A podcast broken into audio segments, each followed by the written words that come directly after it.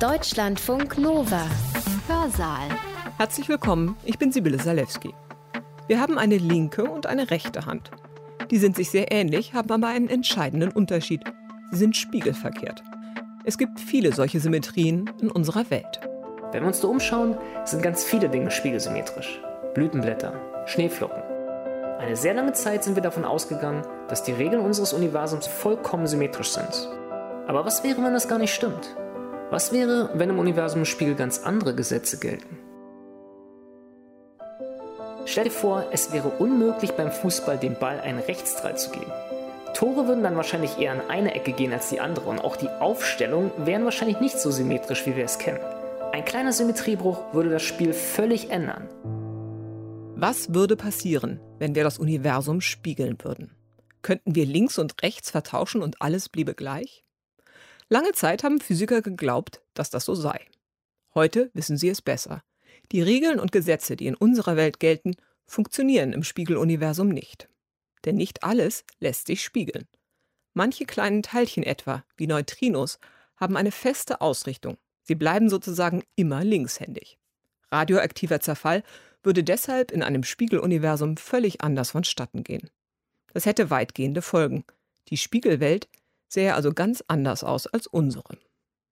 Wie man das herausgefunden hat und warum diese Entdeckung so wichtig ist, erklärt Daniel Reich bei uns im Hörsaal. Er ist Postdoctoral Fellow am Institut für Theoretische Physik an der Freien Universität Berlin. In seinem Vortrag nimmt er uns mit in unterschiedliche Welten. Denn es gibt mehr als nur eine Art Spiegeluniversum. Wie sähe eine Welt aus, in der die Zeit rückwärts läuft, oder ein Universum, in dem alle Materie durch Antimaterie ersetzt wird? Das klingt ein wenig nach Science Fiction, ist aber physikalische Grundlagenforschung. Spiegeluniversen sind nicht nur Gedankenexperimente, sie könnten wirklich existieren oder existiert haben. Eine Theorie besagt zum Beispiel, dass beim Urknall nicht nur unser sichtbares Universum entstanden ist, sondern auch ein spiegelbildliches Anti-Universum, in dem der Zeitpfeil umgedreht ist. Daniel Reichs Vortrag hat den Titel Das Universum im Spiegel. Er hat ihn am 6. August 2021 online gehalten im Rahmen der Sommeruni der Freien Universität Berlin. Für uns hat er den Vortrag noch einmal eingesprochen. Wenn wir in einen Spiegel schauen, dann werden wir von unserem Spiegelbild auf perfekte Weise imitiert. In der Spiegelwelt scheinen also die gleichen Regeln wie bei uns zu gelten. Spiegelverkehrt natürlich. Aber was wäre, wenn das gar nicht stimmt? Was wäre, wenn dort mehr als nur rechts und links vertauscht wären? Was wäre, wenn im Universum im Spiegel ganz andere Gesetze gelten? Ich freue mich heute mit euch einen Abstich ans Spiegeluniversum machen zu können. Wir schauen uns diese Welt mal ganz genau an und werden dabei einige faszinierende Universen erkunden. Macht euch auf einige Überraschungen gefasst. Nicht nur das Universum im Spiegel ist ganz anders, als es auf den ersten Blick erscheint. Willkommen beim Vortrag Das Universum im Spiegel. Bleiben wir doch zunächst einmal in unserem Universum. Wenn wir uns da umschauen, sind ganz viele Dinge spiegelsymmetrisch. Blütenblätter, Schneeflocken, aber auch viele vom Menschen erschaffene Objekte. In vielerlei Hinsicht kann man sagen, dass sich der Mensch von der Natur in seiner Faszination an der Symmetrie hat inspirieren lassen. Und selbst wenn wir uns die ganz großen Skalen anschauen, zum Beispiel die Verteilung der Galaxien im Universum, dann sieht man, dass diese in jeder Richtung, soweit man blickt, sehr gleich ist. Man sagt, dass das Universum homogen, an jedem Ort gleich, und isotrop, in jede Richtung gleich erscheint. Und zusätzlich zu diesen räumlichen Symmetrien scheint das Universum auch zeitlicher Homogenität zu gehorchen. Ob wir ein Experiment heute, morgen oder in zehn Jahren durchführen, sollte an dem Ergebnis nichts ändern. Soweit wir es beobachten können, sind alle Naturkonstanten im Raum und in der Zeit konstant. Daher ja auch der Name. Neben diesen drei kontinuierlichen Symmetrien, der Invarianz gegenüber Verschiebungen im Raum, Drehungen und Verschiebungen der Zeit, beobachtet man aber auch in vielen physikalischen Theorien drei diskrete Symmetrien. Da gibt es zum Beispiel die sogenannte Zeitinversionssymmetrie, auch C genannt, für Englisch Time. Auf mikroskopischer Ebene scheint es so, als würde die Richtung der Zeit nichts an den Regeln der physikalischen Welt ändern. Außerdem habt ihr vielleicht schon mal gehört, dass es im Universum neben der Materie, die uns umgibt, auch Antimaterie gibt. Interessanterweise sind sich Materie und Antimaterie sehr ähnlich, aber ein wichtiger Unterschied ist, dass die Ladung gerade umgedreht ist. Zum Beispiel ist das Antiteilchen des Elektrons, das Positron, nicht negativ, sondern positiv geladen. Und das Antiteilchen vom Proton, das Antiproton, ist negativ geladen. Und wenn wir nun aus Positron und Antiproton ein Antiwasserstoffatom bauen, dann beobachtet man, dass sich Antiwasserstoff fast gar nicht vom Wasserstoff unterscheidet. Vor etwas mehr als zehn Jahren wurde das am CERN in der Schweiz tatsächlich auch experimentell überprüft. Die Symmetrieoperation, die dem Austausch aller Teilchen mit ihrem Antiteilchen entspricht, wird Ladungskonjugation genannt und mit C für das englische Charge abgekürzt. Und zu guter Letzt haben wir noch die Spiegelsymmetrie, die oft mit einem P für Parität bezeichnet wird. Diese drei Symmetrien, Ladungskonjugation C, Zeitinversion T und Spiegelung P, spielen eine ganz wichtige Rolle in der Physik. Eine sehr lange Zeit sind wir davon ausgegangen, dass die Regeln unseres Universums unter diesen drei Aspekten vollkommen symmetrisch sind. Aber was heißt hier die Regeln unseres Universums? Nur nach unserem momentanen Verständnis gibt es vier Grundkräfte, nach denen sich alle Wechselwirkungen unserer Welt beschreiben lassen. Das ist die Gravitation, der Elektromagnetismus, die starke Wechselwirkung und die schwache Wechselwirkung. Unter Gravitation und Elektromagnetismus könnt ihr euch alle sicherlich etwas vorstellen. Aber was hat es mit den letzten beiden auf sich? Starke und schwache Wechselwirkung. Nun, die starke Wechselwirkung ist dafür verantwortlich, dass die Atomkerne zusammenhalten, also dass Protonen und Neutronen sich anziehen. Und die schwache Wechselwirkung ist für radioaktiven Zerfall verantwortlich. Von der Gravitation hatten wir schon im 17. Jahrhundert, dank Isaac Newton, eine ganz gute Vorstellung davon, wie sie funktioniert. Und auch wenn wir heutzutage wissen, dass die Newtonschen Gesetze nicht perfekt sind, so verwenden wir sie immer noch in vielen Teilbereichen der Physik, um Gravitationseffekte zu beschreiben. Ende des 19. Jahrhunderts hatten wir dann noch dank James Clerk Maxwell die erste vollständige Theorie des Elektromagnetismus, die sogenannten Maxwell-Gleichungen. Auch hier wissen wir heute, sie sind nicht perfekt, aber in sehr vielen Situationen sind sie auch heutzutage immer noch das Mittel der Wahl, um elektromagnetische Effekte zu beschreiben. Newtonsche Gravitationstheorie und Maxwell-Gleichung. Beide sind vollständig invariant, wenn man sich die C, P und die T-Symmetrie anschaut. Im 20. Jahrhundert ging dann die Jagd weiter zu immer kleineren Skalen und immer neuen Effekten. Hier kam dann nach und nach die starke und schwache Wechselwirkung ins Spiel. Und da gab es ein ganz spannendes Experiment Ende der 50er Jahre. Das sogenannte Wu-Experiment. Jiangsheng Wu war eine Physikerin, die sich aufgemacht hat, den radioaktiven Beta-Zerfall von Kobalt-60-Atomkernen mal ganz genau anzuschauen. Dabei zerfällt ein Kobaltkern in einen Nickelkern und es wird ein Elektron und ein sogenanntes Elektron-Antineutrino ausgesandt. Neutrinos sind sehr schüchterne Teilchen. Sie wechselwirken sehr ungern und sind daher experimentell schwer zu beobachten. Aber die Elektronen, die bei diesem radioaktiven Zerfall ausgesandt werden, die kann man messen. Und dann hat Frau Wu folgendes gemacht. Sie hat einmal ihr Experiment in einer ganz bestimmten Anordnung aufgebaut und dann gemessen, in welche Richtung die Elektronen ausgesendet werden. Und sie hat dasselbe nochmal gemacht mit einer Anordnung, die ganz genau das Spiegelbild der ursprünglichen Anordnung war. Jetzt würde man natürlich erwarten, nun, wenn die Elektronen in der ursprünglichen Anordnung in eine bestimmte Richtung lieber fliegen als in eine andere, dann würden im Spiegelbild die Elektronen entsprechend gespiegelt fliegen. Aber das war nicht der Fall. Die Apparatur, die Kobaltkerne, die Messgeräte, alles war gespiegelt, aber die Elektronen nicht. Als Wolfgang Pauli, Nobelpreisträger und einer der berühmtesten Physiker zu dieser Zeit, zum ersten Mal von diesen Ergebnissen gehört hat, war das Einzige, was ihm dazu einfiel, That's total nonsense. Das ist völliger Unsinn. Es war schlichtweg undenkbar. Warum sollte im Spiegeluniversum etwas anderes gelten als in unserem Universum? Warum sind die Elektronen beim Wu-Experiment nicht gespiegelt? Und in der Wissenschaft reicht ein einzelner Nachweis nicht aus. Als Reaktion auf das Wu-Experiment wurde sich auf der ganzen Welt die schwache Wechselwirkung nochmal genauer angeschaut. Reproduktion von Ergebnissen ist schließlich besonders wichtig. Vielleicht war es ja nur ein Messfehler, und die Vorzugsrichtung der Elektronen, die sich eben nicht spiegelte, war nur so ungefähr 60% zu 40%. Nun, es gibt zum Beispiel ein kleines Teilchen, das nennt sich Pion. Das zerfällt auch über die schwache Wechselwirkung radioaktiv. Das Pion kann zum Beispiel in ein Myon und in ein Myoneutrino zerfallen. Viele dieser kleinen Teilchen haben eine zusätzliche Eigenschaft, die sich Spin nennt. Das kann man sich so vorstellen, als würden sich die kleinen Teilchen um sich selbst drehen. Und diese Drehung, zusammen mit einer Bewegung durch den Raum, kann dann entweder eine linke oder eine rechte Schraube machen. Das nennt man Helizität. Nun hat man sich ein in Ruhe befindliches Pion angeschaut, das zerfällt. Genauer gesagt ein Pi+, das in ein μ+, und in ein Myoneutrino zerfällt. Und da würde man nun eigentlich erwarten, dass die Wahrscheinlichkeit, eine linke oder eine rechte Schraube beim Myon zu beobachten, gleich groß ist. Aber weit gefehlt, man beobachtet nur eine mögliche Schraubenrichtung – und da sich die Windung einer Schraube bei einer Spiegelung umkehrt, heißt das, dass alle Zerfälle eines Pions, die wir in unserem Universum beobachten, im Spiegeluniversum überhaupt nicht existieren. Also es ist nicht nur so, dass es einen Symmetriebruch in der schwachen Wechselwirkung gibt. Er ist sogar maximal. Es scheint so, als würde das Universum beim Zerfall des Pions beim Myon ein Rechtshänder und entsprechend beim Myoneutrino ein Linkshänder sein. Und das hat sich in vielen weiteren Experimenten bestätigt. Man hat auch identifizieren können, woran es liegt. Es sind diese Neutrinos. Neutrinos sind immer linkshändig und Antineutrinos sind immer rechtshändig. Und aufgrund dieses Zusammenhangs zwischen Materie und Antimaterie und ihrer Helizität heißt das, dass nicht nur im Universum die Spiegelsymmetrie gebrochen ist, sondern auch die Ladungskonjugationssymmetrie. Das heißt, auf unserer Liste C, P und T können wir sofort C und P herausstreichen. Die schwache Wechselwirkung bricht beide Symmetrien maximal.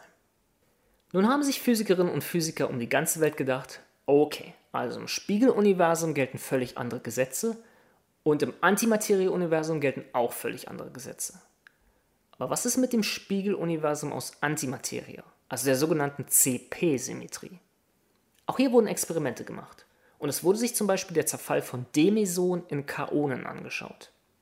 Bei diesem Zerfall kann man schauen, was unter der kombinierten Symmetrie passieren würde.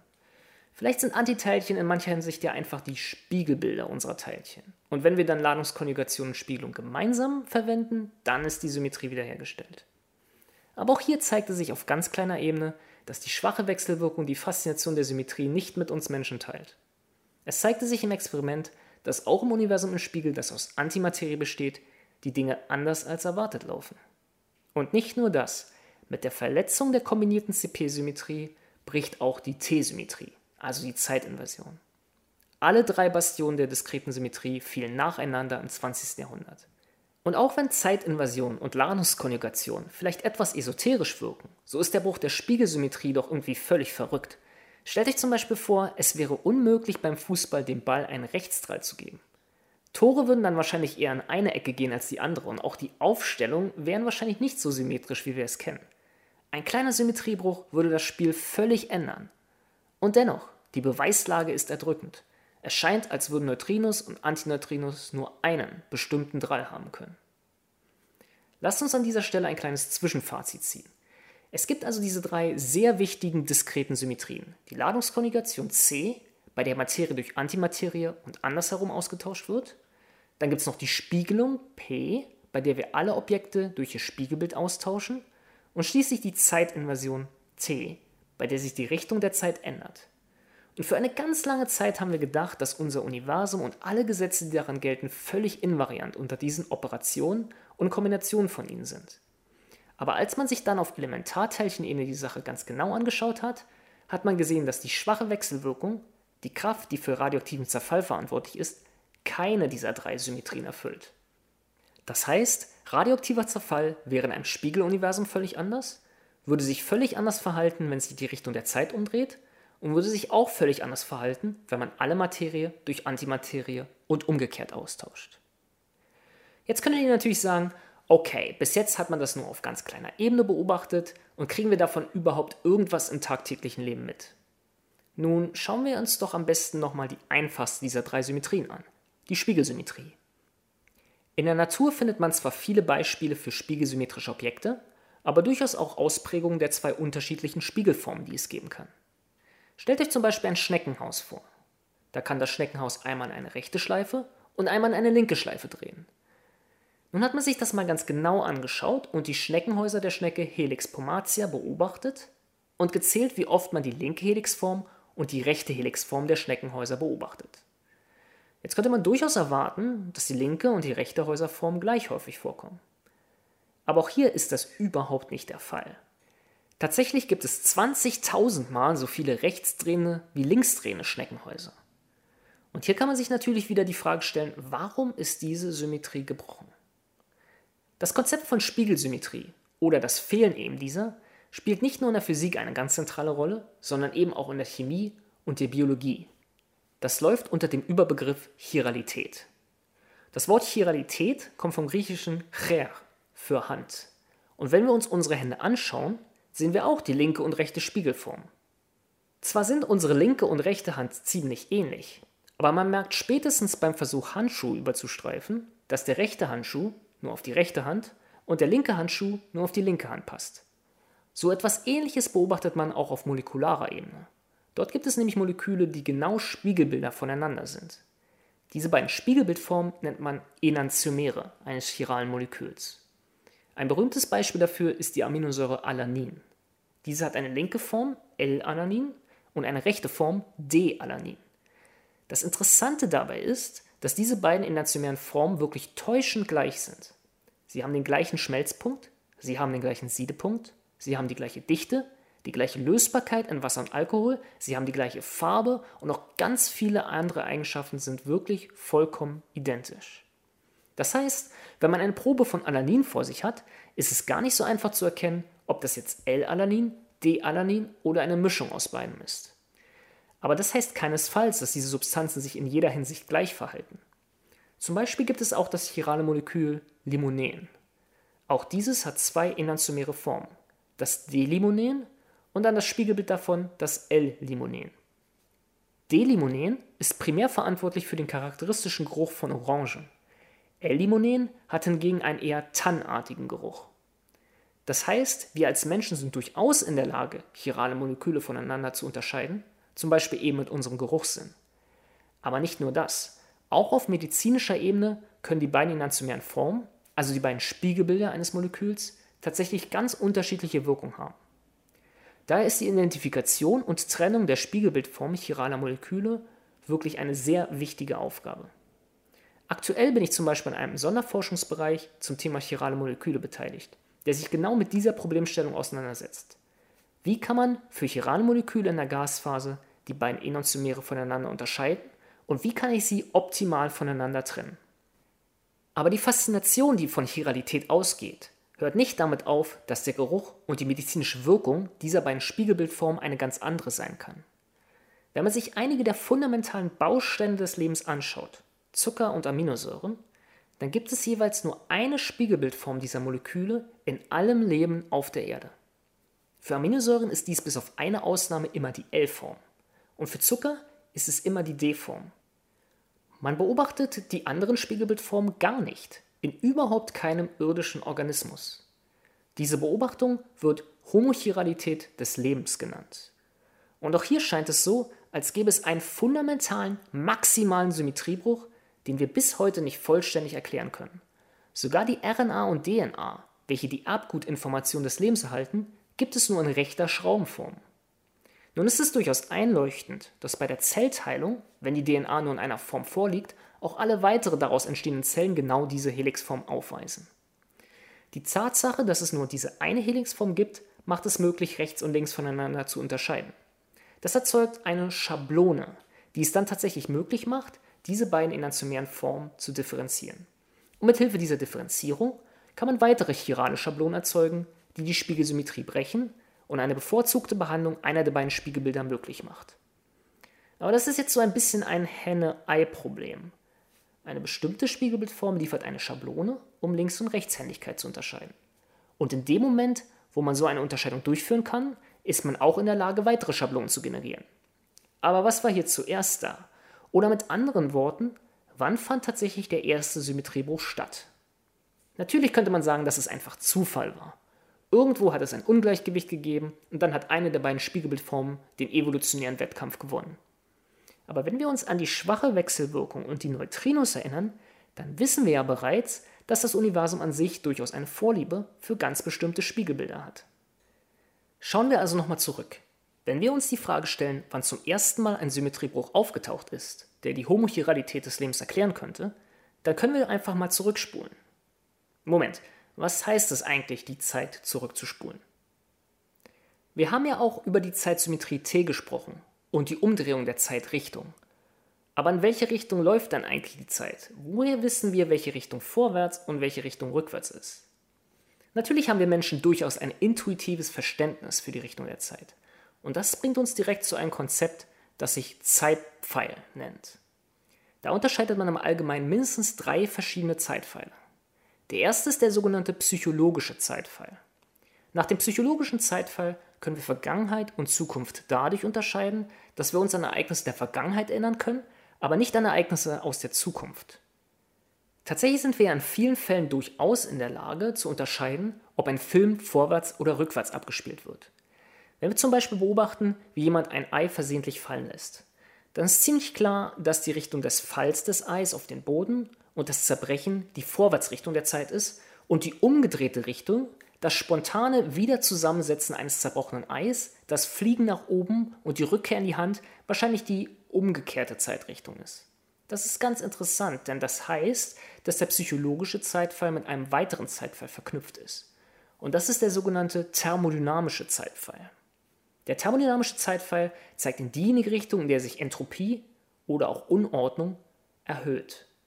Die Tatsache, dass diese Unordnung eines geschlossenen Systems mit der Zeit nicht zunehmen kann, wird auch zweiter Hauptsatz der Thermodynamik genannt. Es ist durchaus interessant, sich vorzustellen, wie ein Universum aussehen würde, in dem der thermodynamische Zeitfall in eine andere Richtung zeigen würde als der psychologische Zeitfall. Dies wäre dann eine Welt, in der in der Zukunft die Ordnung zunimmt. Das heißt, wir müssten unsere Zimmer nie wieder aufräumen und nur lang genug warten, bis sich die Ordnung von ganz alleine herstellt. Aber leider ist das nicht der Fall in unserem Universum. Eine Sache, die euch vielleicht jetzt aufgefallen ist, ist die Tatsache, dass es doch in unserer Welt ziemlich klar einen Unterschied zwischen der Vorwärtsrichtung der Zeit und der Rückwärtsrichtung der Zeit gibt. Aber warum ist man jemals davon ausgegangen, dass T eine Symmetrie des Universums ist? Tatsächlich ist es so, dass die Unordnung eines Systems nur aus makroskopischer Sicht zunehmen kann, also im Großen. Auf mikroskopischer, quantenmechanischer Ebene geht man immer noch davon aus, dass eigentlich alle Prozesse zeitumkehrbar sind und damit die Unordnung weder zu noch abnimmt, egal ob wir vorwärts oder rückwärts in der Zeit gehen. Die meisten Physikerinnen und Physiker gehen immer noch davon aus, dass Zeitentwicklung unitär, also entropieerhaltend ist. Wenn da nicht schwarze Löcher wären, die nochmal ihre ganz eigenen Eigenheiten haben, aber das ist eine Geschichte für ein anderes Mal. Kommen wir also nochmal kurz zurück zu den Zeitfallen, denn wir sind immer noch auf der Suche nach dem ersten Symmetriebruch. Oder mit anderen Worten, auf die Antwort auf die Frage, warum das Universum scheinbar ein Linkshänder oder ein Rechtshänder ist. Wie auch immer, neben dem psychologischen und dem thermodynamischen Zeitfall gibt es noch den kosmologischen Zeitfall. Denn die führende Theorie für den Ursprung des Universums ist heutzutage der Urknall. Am Anfang gab es eine Singularität, also ein unendlich kleiner Punkt, aus dem spontan jegliche Materie, Antimaterie und Energie, die wir heute kennen, entstanden ist. Und die sich dann aus einer extrem heißen Masse ausgedehnt hat. Erst entstanden die Elementarteilchen, dann die Atome und Moleküle, die Sterne und Galaxien und schließlich das Leben auf der Erde, wie wir es kennen. Und ganz offensichtlich ist durch den Urknall an sich die Zeitsymmetrie direkt gebrochen. Auf der anderen Seite haben wir heutzutage noch überhaupt gar kein Verständnis für die physikalischen Prozesse, die bei extrem hohen Dichten geschehen, wie sie ganz kurz nach dem Urknall vorherrschten. Aber es gibt noch eine viel größere Merkwürdigkeit neben diesem Bruch an Zeitsymmetrie durch den Urknall. Denn wir bestehen ja aus Materie, nicht aus Antimaterie. Und wenn die Ladungskonjugationssymmetrie gelten würde, würde man wieder davon ausgehen, dass eigentlich Materie und Antimaterie gleichberechtigt im Universum sein sollten. Aber wenn Materie auf Antimaterie trifft, dann löschen die beiden sich aus. Das beobachtet man auch in modernen Teilchenbeschleunigern. Aber im täglichen Leben sind solche Prozesse glücklicherweise relativ selten. Es scheint also, als würden die großen Symmetriebrüche des Universums kein Ende nehmen. Nun, wir haben ja durchaus ein Verständnis entwickelt, dass mindestens eine der vier Grundkräfte ja in der Tat alle drei Symmetrien bricht. Und dabei ist auch die Symmetrie zwischen Teilchen und Antiteilchen gebrochen. Aber wenn man die Sache genau nachrechnet, dann reicht das nicht, um zu erklären, was wir beobachten. Man kann sich nämlich mal im Universum umschauen und einfach die Gesamtenergie aus allen Teilchen und aller Strahlung messen, die wir in unserer Galaxie haben, und stellen das dem gegenüber, wie viel davon Materie und wie viel davon Antimaterie ist. Und wenn wir diese Bilanz aufstellen, merkt man, das kommt irgendwie nicht hin. Zusätzlich zu dem Rätsel, warum irdisches Leben scheinbar eine Spiegelbildform immer vorzieht, stellt sich also auch die Frage, warum wir überhaupt existieren, warum es diesen Materieüberschuss im Universum gibt und warum sich nach dem Urknall nicht sofort alle Materie und Antimaterie ausgelöscht hat. Diese Frage treibt Wissenschaftlerinnen und Wissenschaftler auf der ganzen Welt umher und es gibt durchaus einige Erklärungsversuche. Ich möchte euch an dieser Stelle mal vier solcher möglichen Erklärungen kurz vorstellen. Die erste davon ist, dass der Symmetriebruch, den wir in der schwachen Wechselwirkung beobachtet haben, nur ein Teil des Gesamtbildes ist. Also dass es noch weitere Symmetriebrüche gibt, die wir bis jetzt einfach noch nicht beobachtet haben. Zum Beispiel könnte es sein, dass das Elektron und sogar das Neutron ein elektrisches Dipolmoment besitzen. Ein elektrisches Dipolmoment tritt immer dann auf, wenn eine positive elektrische Ladung und eine negative Ladung räumlich voneinander getrennt sind. Zwar wirkt es auf den ersten Blick irgendwie etwas eigenartig, dass das eigentlich negativ geladene Elektron und das neutrale Neutron solch ein elektrisches Dipolmoment haben, aber mit quantenmechanischen Überlegungen ist sowas durchaus möglich. Und wenn es existiert und groß genug ist, dann ist es ein weiterer Hinweis darauf, dass es einen großen Symmetriebruch im Universum gibt, der über den Symmetriebruch der schwachen Wechselwirkung hinausgeht. Viele Experimente auf der ganzen Welt suchen zum Beispiel nach dem Dipolmoment des Elektrons. Mittlerweile hat man es geschafft herauszufinden, dass, falls so ein Dipolmoment existiert, es sich maximal im Bereich von 10 hoch minus 22 dBi befinden kann. Das ist eine 0, dann ein Komma, da kommen nochmal 21 Nullen und dann kommt eine 1. Also es ist wirklich ein sehr, sehr kleiner Wert, den dieses elektrische Dipolmoment maximal annehmen kann. Mittlerweile ist dieser Wert so klein geworden, dass das allein auch wahrscheinlich nicht mehr reichen würde, um zu erklären, warum wir diesen Materieüberschuss haben. Eine weitere mögliche Erklärung wäre es, wenn es neben den Galaxien aus Materie, also zum Beispiel der, in der wir leben, auch Galaxien aus Antimaterie gäbe. Das Interessante ist nämlich, dass Antimaterie-Galaxien auf den ersten Blick ganz genauso aussehen würden wie normale Galaxien. Das liegt daran, dass der Elektromagnetismus eben keinen Unterschied zwischen Materie und Antimaterie macht und wir Galaxien meist durch Licht, das sie aussehen, beobachten. Das Licht besteht aus Photonen, den Wechselwirkungsteilchen des Elektromagnetismus. Und damit sieht eine Materie- und Antimaterie-Galaxie völlig gleich aus, denn das Photon ist sein eigenes Antiteilchen. Das Problem ist nun aber, dass wenn solch eine Antimaterie-Galaxie auf eine Materiegalaxie treffen würde, sie sich gegenseitig auslöschen würden. Das gibt dann einen gigantischen Lichtblitz und solche Lichtblitze haben wir bis jetzt nicht beobachtet. Eine dritte mögliche Erklärung wäre es, wenn sich die Antimaterie-Galaxien tatsächlich vor unserer Beobachtung verstecken würden, nämlich dass sie vor dem Urknall existiert haben. Es gibt nämlich eine faszinierende Theorie, dass vor dem Urknall ein Anti-Universum existiert hat, das genau das Spiegelbild in Bezug auf die Symmetrien CPT ist. Das würde nämlich die Symmetrie im großen Bild wiederherstellen. Im Anti-Universum zeigt der kosmologische Zeitpfeil und eventuell auch die anderen beiden Zeitpfeile genau in die entgegengesetzte Richtung. Genauso würde auch in diesem Anti-Universum ein Antimaterieüberschuss existieren und wahrscheinlich gäbe es dort die rechtshändigen Neutrinos und auch die linkshändigen Antineutrinos. Das ist eine sehr spannende Theorie, die sehr kontrovers diskutiert wird, aber auch viele Fans hat. Nur ist es gar nicht so offensichtlich, wie manche der kontinuierlichen Symmetrien unseres Universums sich damit erklären lassen. Zum Beispiel die räumliche Homogenität der Verteilung der Galaxien, die man beobachtet. Schließlich kommen wir noch zu einer vierten möglichen Erklärung. In den letzten Jahrzehnten kristallisierte sich nämlich zunehmend heraus, dass die Materie, die wir in unserem Universum beobachten, nur ein ganz kleiner Anteil der gesamten Energie unseres Universums ist. Von dieser gesamten Energie sind nämlich nur ungefähr 5% Materie. 25% sind dunkle Materie und die restlichen 70% sind etwas, was sich dunkle Energie nennt. Die dunkle Materie und dunkle Energie interagiert sehr wahrscheinlich überhaupt nicht mit dem Elektromagnetismus sowie starker und schwache Wechselwirkung, sondern nur über Gravitation. Hier ist ein interessantes Szenario. Was wäre, wenn die rechtshändigen Neutrinos und die linkshändigen Antineutrinos Teil der dunklen Materie sind und manche der Teilchen, aus denen die dunkle Materie besteht, in unsere gewohnte Materie und Antimaterie zerfallen, aber auf asymmetrische Art und Weise? Damit könnte sich die Lösung für sehr viele Symmetrierätsel des Universums eben in dieser dunklen Materie verstecken.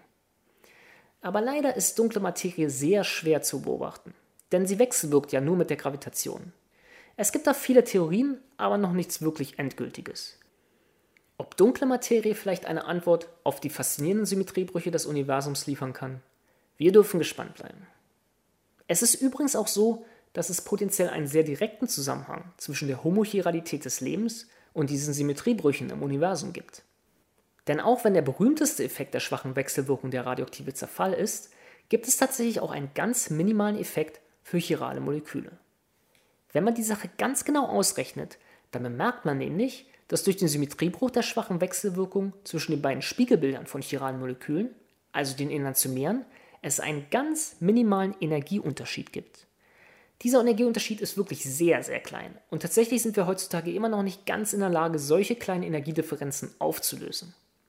Aber auch hier gilt wieder, Wenn solch ein kleiner Energieunterschied existiert, könnte es durchaus vorstellbar sein, dass dieser Unterschied in einer der beiden Spiegelbilder sich über die vielen Millionen Jahre, die während der Entstehung des Lebens vergangen sind, ganz langsam in ein Ungleichgewicht entwickelt hat. Dieses Ungleichgewicht hat den energetisch niedrigeren Zustand bevorzugt und damit sehen wir heute nur eine Form der Chiralität im irdischen Leben. Das wäre durchaus eine mögliche Erklärung der Homochiralität, die dann ganz eng verknüpft mit den fundamentalen Symmetriebrüchen des Universums ist. In jedem Fall geht die Suche nach Antworten auf die großen Fragen des Lebens und des Universums weiter. Auf der einen Seite versuchen wir mit Teilchenbeschleunigern, wie dem Large Hadron Collider in der Schweiz, die Bedingungen, wie sie beim Urknall herrschen, auf ganz kleinem Raum zu reproduzieren. Keine Sorge, das heißt nicht, dass es in diesen Teilchenbeschleunigern einen neuen Urknall gibt, sondern dass wir versuchen, immer höhere Energiedichten auf ganz kleinem Raum zu erzeugen, um zumindest etwas in die Nähe dieser extremen Bedingungen zu kommen, die während des Urknalls vorgeherrscht haben. Auf der anderen Seite schauen wir auch direkt ins Weltall, mit Observatorien auf der ganzen Welt. Denn um uns herum sind natürlich die Signaturen und Nachwirkungen des Urknalls überall zu sehen. Ich möchte euch zum Abschluss zwei Zitate aus Forschungsarbeiten aus dem letzten Jahrzehnt vorlesen. Zum einen habe ich da folgenden Satz im New Journal of Physics aus dem Jahr 2012 gefunden. The origins of matter remain one of the great mysteries in physics. Oder auf Deutsch, der Ursprung der Materie bleibt einer der großen Mysterien der Physik. Und hier ist noch ein Satz aus der Zeitschrift Symmetry aus dem Jahr 2019. The origin of terrestrial bioorganic homochirality is one of the most important unresolved problems in the study of chemical evolution prior to the origin of terrestrial life. Oder auf Deutsch, der Ursprung der biologischen Homochiralität der Organismen auf der Erde ist eines der wichtigsten ungelösten Probleme in der Untersuchung der Entwicklung chemischer Prozesse vor dem ersten Auftreten irdischen Lebens. Wer weiß, vielleicht werdet ihr diejenigen sein, die das Mysterium endlich lüften können. Ich bin auf jeden Fall gespannt. Wer weiß, vielleicht kann ich euch schon in den nächsten 10 oder 15 Jahren von den Antworten auf diese unglaublich spannenden Fragen berichten. In diesem Sinne, vielen Dank, dass ihr heute mit mir auf die Reise ins Universum ins Spiegel gegangen seid. Und bleibt immer neugierig. Das Universum hat schon immer so viele Überraschungen für uns parat gehabt. Ich bin ganz sicher, dass noch viele weitere auf uns zukommen werden. Das war der Physiker Daniel Reich. Sein Vortrag hatte den Titel Das Universum im Spiegel. Er hat ihn am 6. August 2021 online gehalten im Rahmen der Sommeruni der Freien Universität Berlin. Für uns, den Deutschlandfunk Nova Hörsaal, hat er den Vortrag noch einmal eingesprochen.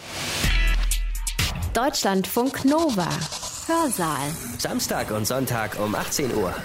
Mehr auf deutschlandfunknova.de.